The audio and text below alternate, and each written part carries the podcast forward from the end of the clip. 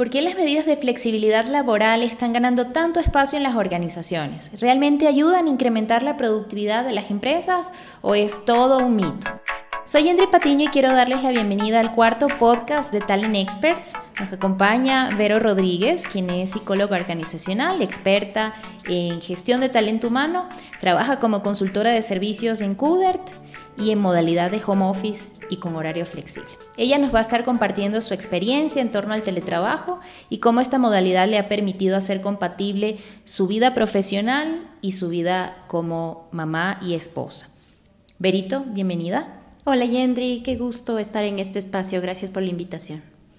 Bueno, el día de hoy entonces vamos a estar hablando sobre qué es la flexibilidad laboral, qué impacto tiene en las organizaciones y en las personas. Las estadísticas muestran que las personas que pueden administrar sus horarios y pueden administrar sus espacios de trabajo pueden llegar a ser 60% más productivas.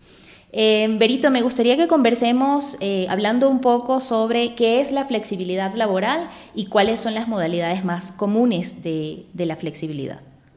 La flexibilidad laboral eh, es una medida orientada principalmente al que el empleado consiga efectos beneficiosos, por ejemplo, conciliar mejor el trabajo con su vida personal y familiar, lo que lógicamente va a provocar una mayor satisfacción y un, mejor rendimiento en él. ¿sí?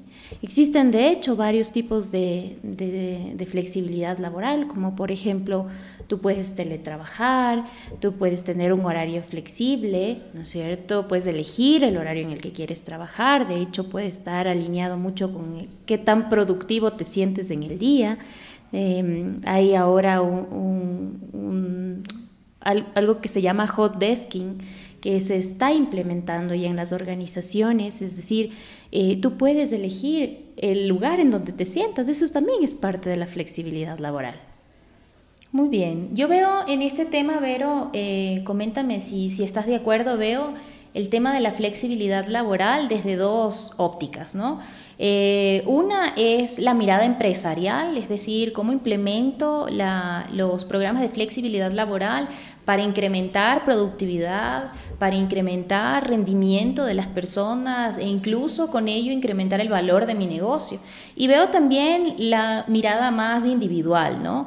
Cómo cada persona vive el proceso de eh, tener flexibilidad laboral y cómo eso le aporta a su equilibrio eh, como individuo y como profesional, cómo eso le aporta a su productividad individual y finalmente a su satisfacción con el trabajo y con la vida. ¿Estás de acuerdo con esto? Yo pienso que sí. Eh, no es tanto o no es un tema de presencia. Hoy por hoy se habla mucho y se ha podido eh, verificar mucho en las organizaciones que no es un tema ya de presencia en las organizaciones, sino eh, va más allá, es un tema de productividad en la, gente. Em, está confirmado que el, que tú seas mucho más flexible en las organizaciones aumenta la, em, aumenta la productividad en los colaboradores, aumenta el compromiso, aumenta la responsabilidad, eh, la gente se siente mucho más afianzado, se siente mucho más eh, contenta eh, con las organizaciones que manejan este tipo de prácticas. ¿no? Claro. Ahora, eh, es una realidad que, las organizaciones eh, tienen temores al momento de implementar un programa de flexibilidad laboral. Definitivamente. Las empresas sienten que si la persona no está eh, en la oficina y no llega a las 9 de la mañana y no se va a las 6 de la tarde, probablemente no está trabajando. Entonces, ¿cómo crees tú que podemos empezar a derribar ese paradigma que existe en cuanto a el presencialismo de la gente en las empresas, ¿no? Algunas veces el fenómeno del presencialismo habla de la persona sentada en su silla frente a su computador y no haciendo nada. Entonces, preferimos eso a dejar a la gente trabajar y ser productiva desde cualquier otro lugar. ¿Qué crees tú? ¿Cuál es, cuál es tu opinión al respecto de esto? Hay dos puntos claves para esta práctica, la confianza y la responsabilidad. Em, hay algunas recomendaciones que, yo las he podido sacar eh, en el tiempo en el que incluso practico esta modalidad, ¿no? Como tú bien lo presentaste, yo teletrabajo, hago home office, eh, pero dentro de las características más importantes que, son muy útiles o que dan buenos resultados es primero eh, tener objetivos muy claros. Si tú no tienes objetivos claros de qué, debes alcanzar dentro de la organización, definitivamente va a ser un inconveniente para que tú puedas lograr teletrabajar. Incluso para poder administrar lo que haces, ¿no? Totalmente, ¿sí? Entonces necesitas tener mucha claridad porque tú vas a ser quien distribuya los horarios. Entonces puedes trabajar, si tú te sientes más productivo en la mañana, pues vas a hacerlo en la mañana, o si tú te sientes productivo en la noche, vas a hacerlo en la noche, pero el objetivo está claro y sabes hacia dónde tienes que llegar. Segundo, eh, pienso que depende mucho de la confianza que tenga tu líder en ti y cómo te puede guiar en el proceso de teletrabajo. Y esta confianza tiene mucho que ver con la cultura organizacional, ¿no? Hay empresas eh, que son muy proclives y muy abiertas a la confianza hacia sus colaboradores y empresas que necesitan controlar mucho el tiempo y el espacio del colaborador, ¿no? Tú vas a encontrar todo tipo de empresas en realidad, ¿sí? Y, em, pero en realidad el teletrabajo tú puedes aplicarlo independientemente qué tipo de empresa seas desde una pequeña, mediana, grande empresa. A veces uno pensaría que tú puedes implementar el teletrabajo en las organizaciones más grandes o multinacionales, pero definitivamente no es así.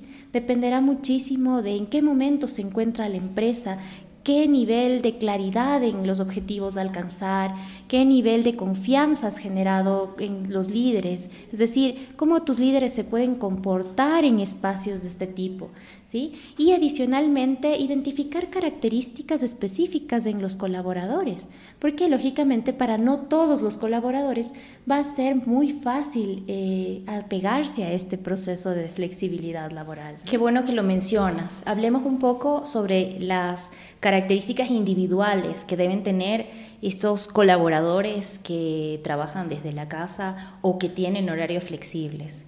¿Qué, qué, características o rasgos de personalidad tú ves que son favorables para este tipo de trabajo? Te puedo hablar desde la experiencia del teletrabajo, por ejemplo. Eh, en el teletrabajo, ¿qué escenario tienes? Tienes un escenario de mucha concentración en tu casa, ¿no es cierto?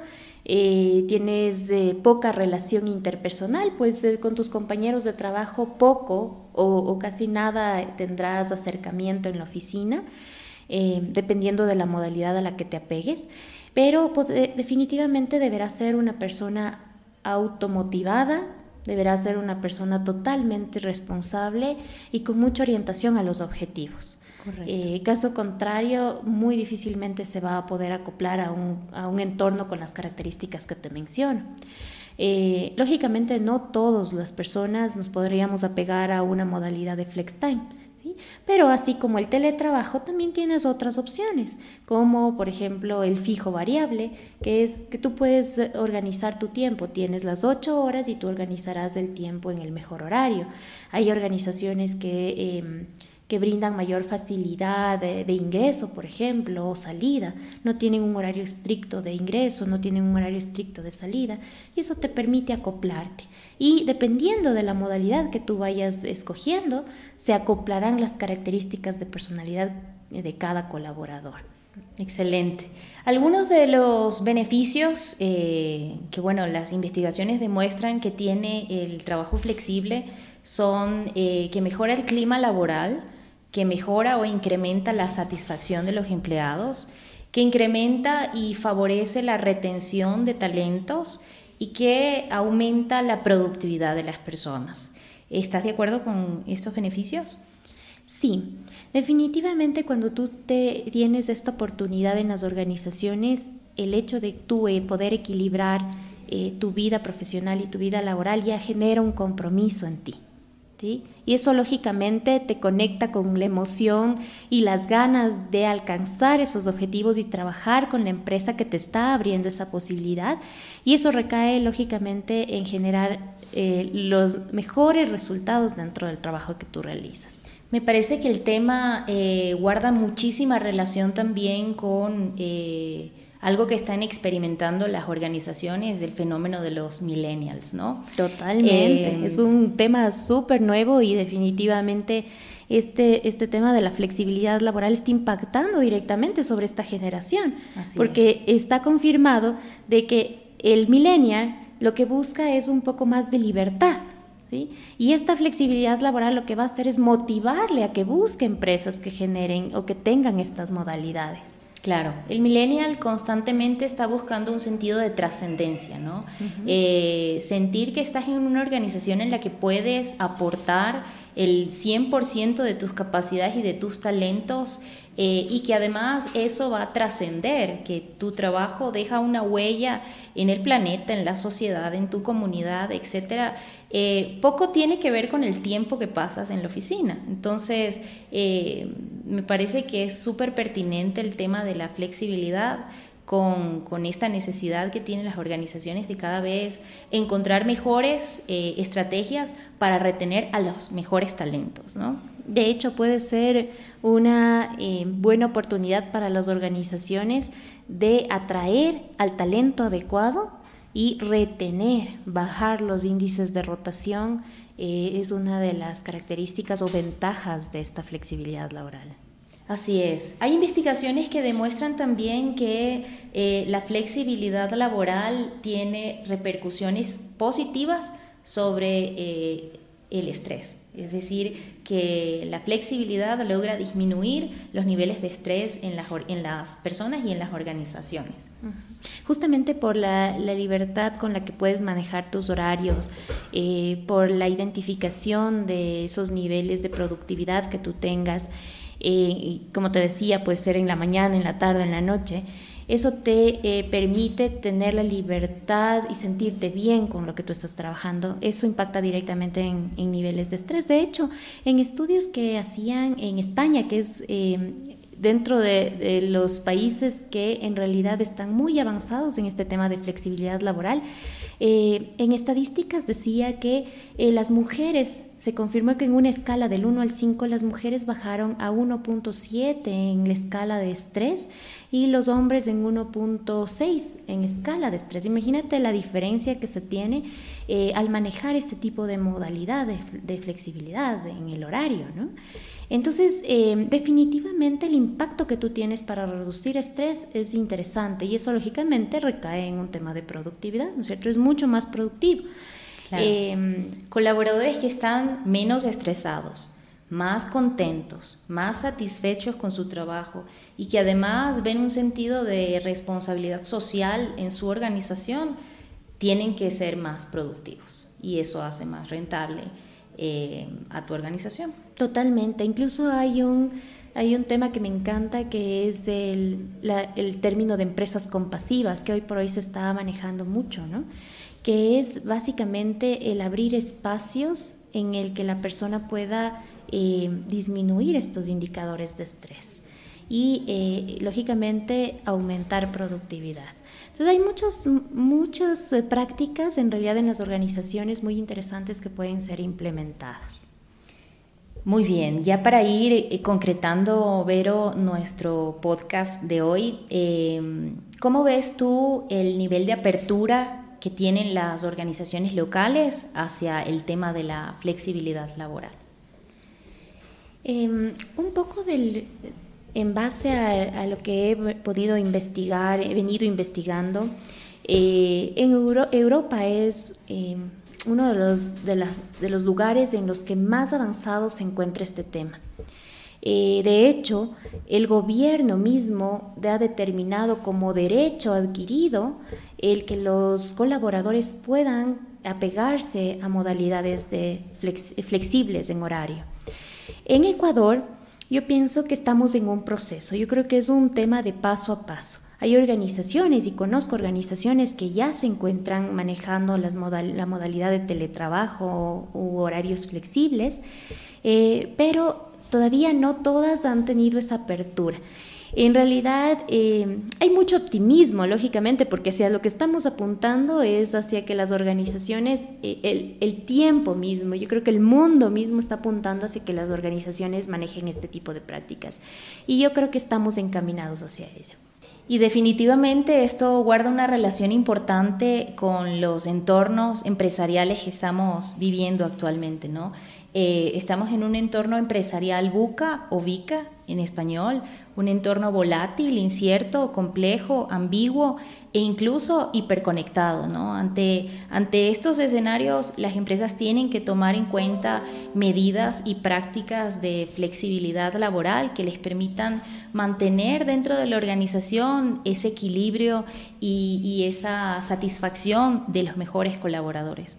Los mejores colaboradores, los que más aportan, los más creativos, eh, los que tienen mayor compromiso hacia los objetivos, definitivamente están buscando también organizaciones que retribuyan eh, no solo en salario económico, sino en salario emocional, toda la entrega que ellos dan a sus empresas, ¿no?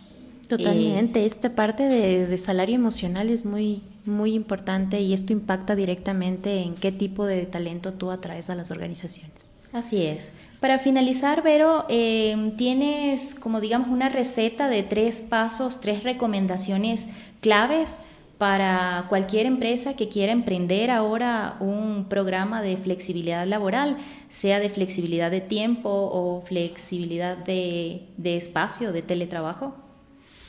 Bueno, no hay una receta universal como yo te mencionaba, pero yo pienso que sí es, em, es importante que las empresas identifiquen en qué momento se encuentran y si pueden implementar en este momento este tipo de proyecto. Pero una de las recomendaciones es poder empezar con un proyecto piloto. Em, es algo que ha funcionado muchísimo en las organizaciones que ya manejan hoy por hoy la flexibilidad laboral y esto consiste en identificar eh, mediante un grupo aleatorio eh, en qué momento te encuentras, ¿sí? si estás listo, si estás eh, listo en este momento como para lanzarte hacia un proyecto de flexibilidad laboral. Em, con eso paso a paso van a poder ir identificando si es que lo pueden implementar en el tiempo. Pero una de las recomendaciones importantes es empezar por un proyecto piloto.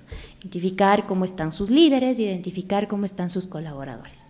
Muy bien, yo considero que es clave tener claridad de los objetivos. Importantísimo. Que los líderes eh, tengan confianza en este tipo de programas, es decir, confíen en la gente con la que trabajan, en los talentos que tienen Em, y que la gente esté totalmente comprometida con el objetivo final. O sea, realmente es irrelevante si vienes a la oficina o te quedas en la casa. Realmente es irrelevante si entras a trabajar a las 8 o entras a trabajar a las 10, si tu objetivo está, está cubierto al final del día. Pero tienes muy claro hacia dónde tienes que llegar. Así es. Bueno, Vero, yo te agradezco mucho em, por esta conversación tan nutritiva que tuvimos el día de hoy. Espero volver a verte en un nuevo podcast eh, de Talent Experts. No sé si quieres dar tus palabras de finales. Te agradezco muchísimo el espacio que me han podido eh, dar en este momento, Yendri. Será un gusto poder compartir con ustedes en un siguiente podcast. Así es. Con esto damos cierre a nuestro podcast del día de hoy relacionado con flexibilidad laboral, incrementa la productividad o es un mito. Estoy convencida que es una realidad y que incrementa efectivamente la productividad de la gente. Estoy convencida que no existe productividad sin bienestar y creo que las medidas de flexibilidad laboral apuntan mucho al bienestar de las personas sin olvidarse de lo importante que es subir, incrementar el rendimiento de la organización.